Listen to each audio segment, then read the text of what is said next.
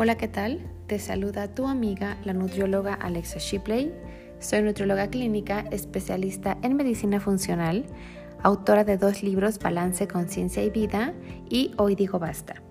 El día de hoy les voy a hablar sobre alimentos procesados y como nutrióloga clínica me interesa mucho que reflexiones de que el 80-90% de tu dieta diaria debe de ser en base a alimentos naturales como frutas, verduras, semillas, frutos secos, cereales integrales y leguminosas. Todo lo procesado se somete a un proceso donde se le agregan aditivos, conservadores y químicos que afectan notablemente a la salud. México ocupa el primer lugar en América Latina como mayor productor de alimentos procesados con 212 kilotoneladas al año de acuerdo a la Organización Mundial de la Salud. Si nos podemos dar cuenta, cuando compramos alimentos procesados vamos a ver que traen hasta ácido benzoico, parabenos, peróxido de hidrógeno, ácido propiónico, pirocarbonato de dietileno. Bueno, son cosas que yo ni siquiera sé pronunciar, pero realmente están en alimentos procesados. Entonces imagínate el impacto que tiene a tu salud. Y les quiero hablar, sobre los alimentos más procesados que existen en el mercado. Número uno, edulcorantes artificiales. De acuerdo a una revista Nature, todos los efectos de la sacarina, la sucralosa y el aspartamen son grandes cantidades de edulcorantes que no se metabolizan y no se absorben en el organismo y tienen grandes alteraciones metabólicas, sobre todo en glucosa en sangre, y esto puede ocasionar todavía más ansiedad por comer cosas dulces. Una cosa es que sea segura Ojo, y otra cosa es que sea saludable. Yo he tenido pacientes que luego me dicen, oye Alexa, es que cada vez que me tomo una coca de dieta, una bebida con edulcorantes, me da por irme a la cocina a los 10, 15 minutos a comerme una concha, un pan dulce, porque realmente me da más ansiedad por comer cosas dulces. Y la explicación está más que clara. Los edulcorantes no se absorben, te aumenta la insulina, se aumenta la respuesta de que tu cuerpo tiene que compensar esa cosa artificial por algo natural y el cuerpo se va a comer algo dulce que puede ser una concha, un pan, un helado, unos churros o algún tipo de chocolate. Entonces, aquí mi recomendación es de que te nutras y que tu cuerpo lo llenes de edulcorantes naturales como miel de abeja, miel maple, dátiles, stevia, vainilla o fruta del monje Ojo, siempre y cuando no tenga eritritol, porque si nos damos cuenta, luego vamos al supermercado, compramos las stevias, las famosas stevias, pero luego vemos que tiene nada más 0.5 o 2% de la hoja de stevia y el 97-98% es eritritol o algún polialcohol que está relacionado con problemas metabólicos, con diarrea, con vómito y con dolores de cabeza. Entonces hay que tener mucho cuidado con eso. También quiero hablarles como punto número 2 sobre las grasas trans. Estas se introdujeron en el mercado en 1911 por medio de un proceso de hidrogenación. Eh, hay estudios que comprueban que en México el total del consumo de calorías de los mexicanos, el 7 y el 8% se basa en aceites trans. Estas son frituras, aceites reutilizados, todo lo que tú comes en la calle, ya sea tostadas, flautas, tacos, memelas, toda esa grasa con la que cocinan es aceite reutilizado que genera una alta inflamación y una alta toxicidad. Como yo le digo a las mamás, Mamás, cuando vayas a un restaurante, no le pides a tus hijos una pechuga de pollo, unos nuggets, unas papas fritas, porque ten por seguro que ese aceite con el que van a hacer el alimento para tus hijos es aceite reutilizado que lleva guardado hasta cinco días. Entonces, imagínate el impacto que tiene hacia la salud de tus hijos. Hay que tener mucho cuidado con eso. Punto número 3 de alimentos procesados, el glutamato monosódico. El glutamato monosódico es una neurotoxina que se utiliza como potencializador de sabor que está altamente vinculado con problemas del sistema nervioso central y con hiperactividad de niños. Como bien sabemos, la FDA lo aprueba como algo seguro, pero como yo lo quiero recalcar, una cosa es que sea un producto saludable y otra cosa es que sea un producto seguro. Hay estudios que comprueban que esto puede causar enfermedades a largo plazo, sobre todo Alzheimer, demencia, Parkinson. Hay estudios en Cuba que comprueban que las personas que llevan alimentación basada en glutamato monosódico puede causar una alta toxicidad, obesidad y sobrepeso en personas. Alimentos que tienen glutamato monosódico, todas las sopas que son instantáneas, cacahuates japoneses, bebidas artificiales, incluso galletas, incluso yogures, es muy importante checar la información nutrimental de cada producto que llevas a tu cocina y checar que no tenga glutamato monosódico.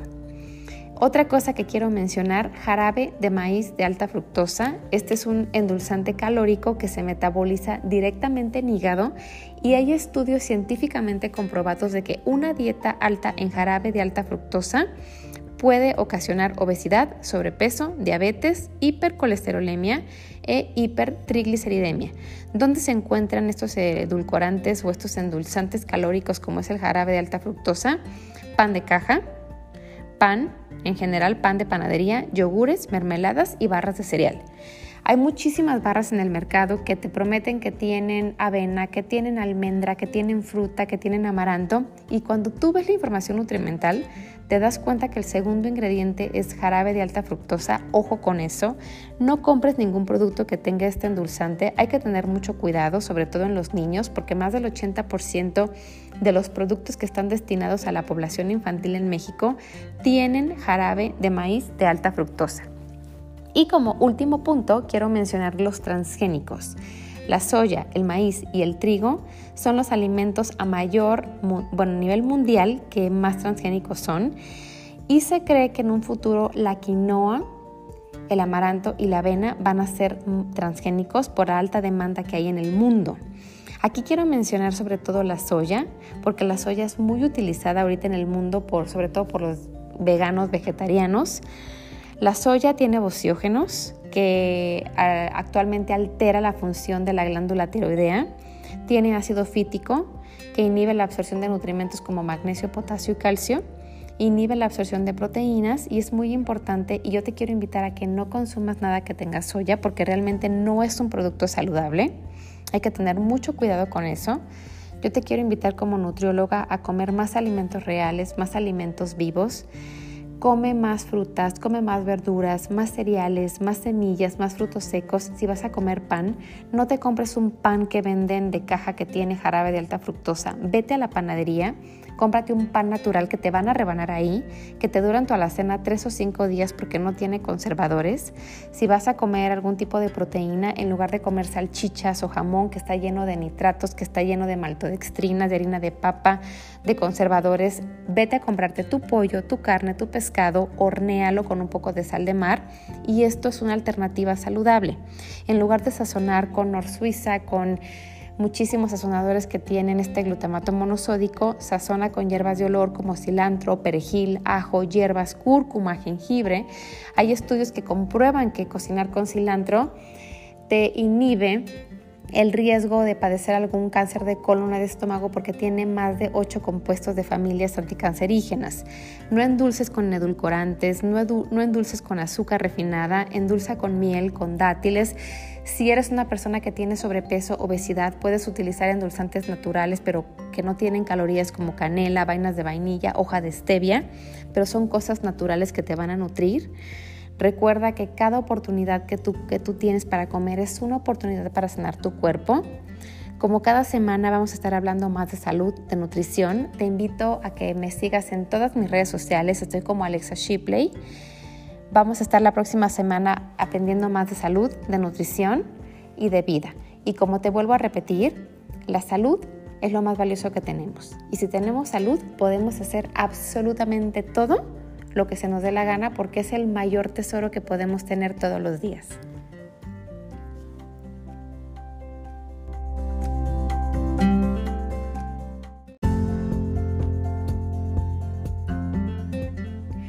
Hola, ¿qué tal? Te saluda tu amiga, la nutrióloga Alexa Shipley. Hoy es jueves de podcast de Aprender de Nutrición y de Salud. El día de hoy vamos a hablar sobre los macronutrimentos que son grasas, proteínas e hidratos de carbono. Empecemos hablando sobre las grasas. Estas son parte indispensable de nuestra dieta. Déjame comentarte que hay grasas malas y hay grasas buenas. Las grasas malas son las que aumentan el colesterol de baja densidad y llevan ácidos grasos del hígado a las células causando inflamación. Y aquí me refiero a alimentos como mayonesa, mantequilla, manteca, chorizo, pepperoni, salami. Cuando pensamos en grasa, pensamos en que vamos a engordar, en hamburguesas, en pizza, pero yo creo que a las grasas no hay que tenerles miedo, solamente tenemos que tenerles respeto y hay que eliminar de nuestra dieta todo lo que son grasas malas. Y déjame contarte sobre las grasas buenas. Estas son las grasas que tenemos que incluir como parte de nuestra alimentación o de nuestra dieta diaria. Este tipo de grasas llevan ácidos grasos al hígado para que se aumente la beta-oxidación y de esta manera nos desinflamemos. Aquí me refiero a alimentos como almendras, nueces, semillas de linaza, de chía, de girasol, aceitunas. Este tipo de grasas nos van a promover la desinflamación a nivel celular. Yo a mis pacientes me encanta recomendarles todos los días como parte de su dieta aguacate, semillas de linaza, de chía, de girasol, en sus colaciones almendras, nueces, porque se ha comprobado científicamente que estos alimentos te ayudan a desinflamarte y a disminuir ciertas enfermedades metabólicas como hipercolesterolemia, hipertrigliceridemia, obesidad y diabetes. El diario de nutrición ha concluido que consumir grasas saludables, como ya les mencioné, aguacate, semillas, frutos secos, ayuda a una mayor beta oxidación de las grasas porque tienen un alto contenido de arginina. La arginina es un aminoácido que ayuda a sintetizar proteína en el músculo porque requiere altas cantidades de energía acelerando el metabolismo y la formación del tejido magro. Y aquí déjame contarte que la grasa y el músculo son inversamente proporcional. Si el músculo aumenta, la grasa baja. Entonces se cree que comiendo almendras, nueces, haciendo ejercicio y llevando una vida rica en grasas saludables, esto puede aumentar la masa muscular y bajar la formación de tejido graso. Déjame hablarte también un poco de los hidratos de carbono. Los hidratos de carbono, aquí me refiero con cereales integrales, avena, arroz, amaranto, quinoa. Y como bien sabemos, hay hidratos de carbono buenos y hay hidratos de carbono malos. Estos se descomponen en glucosa y el azúcar presente en ellos es azúcar sin procesar, a diferencia de los azúcares simples que podemos encontrar en los productos procesados, como cereales de caja, barritas de cereal, eh, galletas, todo lo que tenga azúcar y aceite vegetal hidrogenado. Aquí es muy importante eh, tomar en cuenta qué hidratos de carbono sí, qué hidratos de carbono no, porque cuando pensamos en hidratos de carbono pensamos en que vamos a engordar y a subir de peso. Pero déjame comentarte que los hidratos de carbono pueden ser parte de tu dieta diaria si los consumes con moderación y sabes qué tipo de hidratos de carbono consumir. Aquí es importante tomar en cuenta que los hidratos de carbono pueden ser los alimentos más perjudiciales para, para la salud y causar desequilibrios metabólicos, inflamación y desmineralización en los huesos si tú no sabes qué tipo de hidratos de carbono consumir. Vamos a poner un ejemplo. Vas a comer pan, ok. Puedes comer pan, pero no te vas a ir a comprar un pan que venden en el súper que está cargado de alta fructosa, de maltodextrinas, de soya, de conservadores, de aceites vegetales hidrogenados. Claro que puedes consumir pan como dieta, parte de tu dieta habitual, pero aquí me refiero a que tú vayas a la panadería, le digas a la señora del súper que te rebane el pan, Puedes comprar ya pan integral de centeno, ya venden pan con avena, con semillas de linaza, con semillas de chía. Y como yo les digo a mis pacientes, el mejor pan que tú puedes consumir es el pan que te va a durar en tu alacena solamente cinco días, porque este es el claro ejemplo de que no tiene conservadores, que no tiene colorantes, a diferencia de un pan de caja procesado que te puede durar hasta tres o cuatro meses en tu alacena por el altísimo contenido de químicos que este tiene. Ahora imagínate el impacto que tiene en tu organismo o en el impacto que tienen los niños. Se cree que puede tardar hasta seis u ocho horas en ser metabolizado un solo pan porque el cuerpo no reconoce los químicos y las toxinas como algo natural. Otro ejemplo, el cereal de caja. El cereal de caja está muy satanizado porque tiene conservadores, colorantes y por 30 gramos de porción, déjame decirte que tiene hasta 12 o 14 gramos de azúcar. Aquí es mejor consumir avena, amaranto, quinoa, que son cereales 100% naturales que no tienen azúcar añadido, que tienen fibra y que tienen antioxidantes. Hablemos de la tortilla. ¿Puedes comer tortilla? Claro que sí, pero en lugar de comer tortilla de harina que está cargada de manteca, de colorantes y conservadores, mejor consume tortilla de maíz, que es tortilla maíz 100% natural. Ojo aquí con la tortilla de nopal, con la tortilla de tomate. Sí que se cree que son sanos, pero realmente a mí me ha tocado ver en el súper que dice tortilla de nopal y solamente tiene 2% nopal y el 98% es un colorante verde que simula el nopal. Entonces aquí es mejor consumir una tortilla de maíz a comerte, a tomarte todos los colorantes que están en la del nopal. Otra cosa, las barritas de cereal, que es lo que más consumen los niños y las personas que trabajan en oficinas porque lo consideran como una colación práctica. Y cuando van al súper se dejan llevar por lo que dice el empaque de que tiene fibra, que tiene almendra, que tiene nuez, que tiene fruta y dicen, ay, esto es un cereal saludable. Pero no se dan cuenta en la información nutrimental todo lo que tiene atrás. Yo los invito a que si tienen una barrita de cereal, Vean los ingredientes y nada más fíjense cuántos de ellos no pueden ni siquiera pronunciar. Y tienen hasta 32 ingredientes y la fibra y la avena y la fruta y las almendras son de los últimos ingredientes. Aquí mi recomendación es que tú prepares tus barritas en casa con ingredientes naturales, con almendras, con nueces, con amaranto, con avena, incluso con arroz integral, pero prepáralo tú en casa. Come lo que quieras, pero prepáralo tú en casa con ingredientes naturales que tú sabes que no va a llevar ningún tipo de químico o aditivo.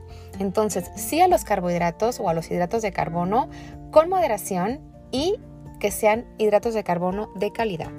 Y finalmente, hablando un poco de las proteínas, el cuerpo utiliza las proteínas como reparación y mantenimiento. Aquí es un mito muy grande que la proteína animal es mejor que la vegetal.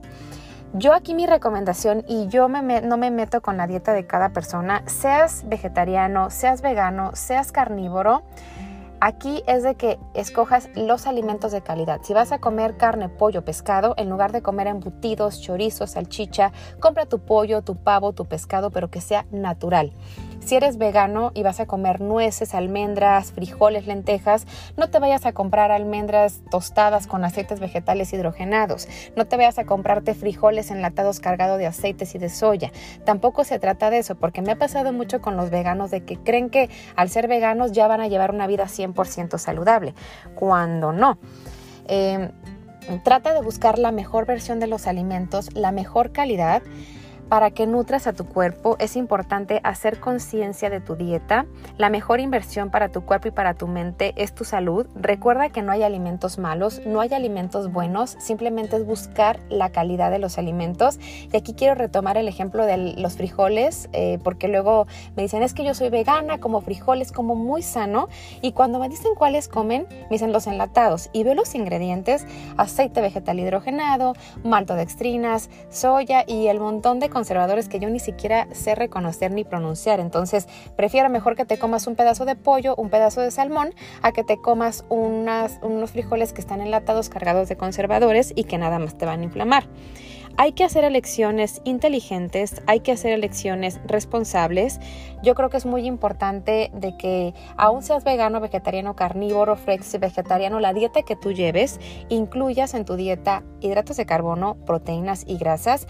No porque no comas carne, pollo, pescado quiere decir que ya no vas a comer proteínas. No, hay otras fuentes de proteínas como la quinoa, el amaranto, las lentejas, las semillas de cáñamo, las semillas de linaza. El punto es buscar un balance. Yo te invito a que vayas con tu nutriólogo, con tu médico para que te asesore y para que sepas cuántas kilocalorías requieres comer al día y que de esas calorías cuánto requieres de proteínas, cuánto de grasas y cuánto de hidratos de carbono para que de esta manera tengas un balance en tu vida y lleves una alimentación balanceada, equilibrada y adecuada. Recuerda que la mejor dieta es la no dieta. Y te quiero invitar a que me sigas en todas mis redes sociales. Vamos a estar aquí hablando como cada semana sobre nutrición y como salud. Que tengas un excelente día y recuerda comer frutas y verduras.